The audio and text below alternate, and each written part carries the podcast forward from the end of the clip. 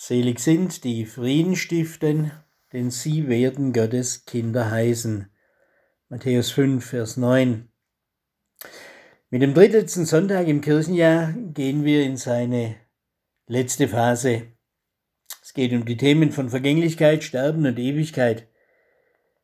Das Bedenken unserer irdischen Endlichkeit ist verbunden mit der Einladung zur himmlischen Ewigkeit und will uns immer wieder hinziehen zu Gott. Doch durchzieht diesen Sonntag noch kein himmlisches Flair, noch ist alles ganz auf die Erde gerichtet.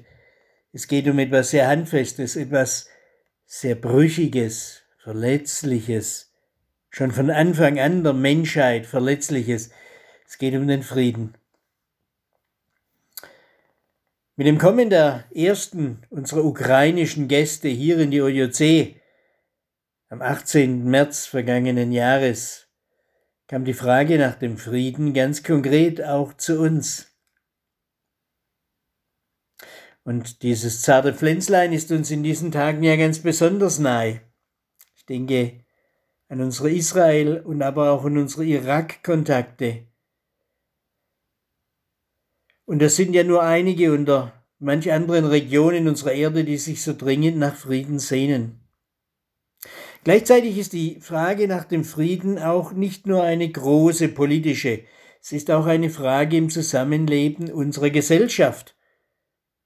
Und noch kleiner, dafür aber noch konkreter, eine Frage auch unseres eigenen Ergehens. Gibt es nicht auch unter uns und in uns Momente, die sich nach Befriedung sehnen? Jesus sagt in der Bergpredigt, selig sind die Friedenstiften, denn sie werden Gottes Kinder heißen. Die Bergpredigt, das ist sowas wie eine Art Regierungserklärung Jesu. Und er beginnt diese Regierungserklärung nicht mit einem ordentlichen Appell. Im Gegenteil, Jesus beginnt mit einer ganzen Reihe Glückwünschen. Selig sind Makarioi oder hebräisch Ashre, Haish, wohl dem Mann. Das meint, euch ist zu gratulieren. Herzlichen Glückwunsch euch. Also, herzlichen Glückwunsch euch Friedensstiftern. Ihr werdet Gottes Kinder heißen.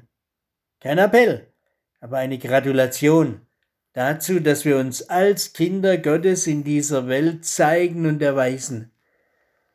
Das Thema dieser Woche im Kirchenjahr lautet Hoffnung auf Gottes Frieden. Diese Hoffnung wächst dort, wo wir als Christen unter Christus leben, aus seiner Versöhnung, nicht nur für uns, sondern auch durch uns hindurch für diese Welt.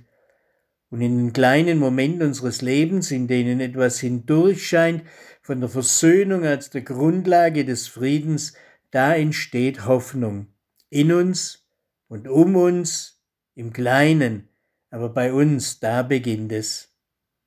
Und überall dort, wo das Kleine unseres Lebens nicht genügt, da bleibt das Gebet. Das Gebet um die Hoffnung auf den Frieden Gottes, der zum Frieden in der Welt führen kann. Auch heute Morgen, hier bei uns im Abendmahl. Friede beginnt bei uns.